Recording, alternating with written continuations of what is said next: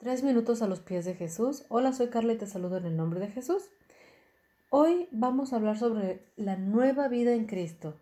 Esto significa cambiar de actitud frente a la manera actual de pensar y actuar. Esta nueva vida comienza desde el momento en que creemos en Cristo y le aceptamos como nuestro Señor y Salvador, reconociendo nuestras faltas y arrepintiéndonos de corazón. No es correcto decir que somos creyentes cristianos, pero que en la práctica nuestros hechos y palabras les dicen esa nueva vida en Cristo.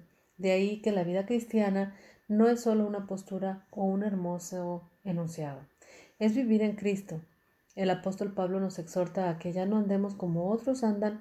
En el libro de Efesios capítulo 4 versículos del 29 al 32 nos dice, Ninguna palabra corrompida salga de vuestra boca, sino la que sea buena para la necesaria edificación, a fin de dar gracia a los oyentes, y no contristéis al Espíritu Santo de Dios, con el cual fuisteis sellado para el día de la redención. Quítense de vosotros toda amargura, enojo, ira, gritería y maledicencia y toda malicia. Antes sed benignos unos con otros, misericordiosos, perdonándoos unos a otros como Dios también os perdonó a vosotros en Cristo. Así que nuestra vida debe estar centrada en Cristo con exactitud si queremos hallar verdadero gozo y paz en esta vida.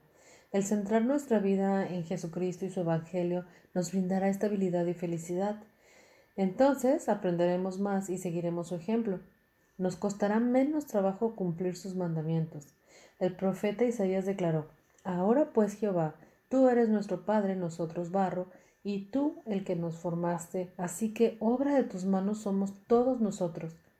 Si nuestra vida está centrada en Jesucristo, Él puede moldearnos con éxito en quienes necesitamos ser a fin de regresar a Él y a la presencia del Padre. Debemos estar dispuestos a dejar de lado las cosas del mundo y servir al Señor con todo el corazón, alma, mente y fuerza. Ser un seguidor de Cristo implica adaptar nuestras acciones, conducta y vida a las del Salvador. Significa conversión, es decir, ser transformados en algo distinto de lo que éramos antes. Esta transformación lleva un proceso, o sea, no es de la noche a la mañana, pero conectados a Dios será posible lograrlo. Tomaste una buena decisión cuando elegiste volverte a Jesús. Dice la palabra de Dios que si alguno está en Cristo Jesús, nueva criatura es, que las cosas viejas pasaron y todas son hechas nuevas. ¿Ya estás listo para comenzar esta nueva vida? ¿Qué piensas sobre esto? Déjanos tu comentario en iglesialatina.com y que tengas un día muy bendecido.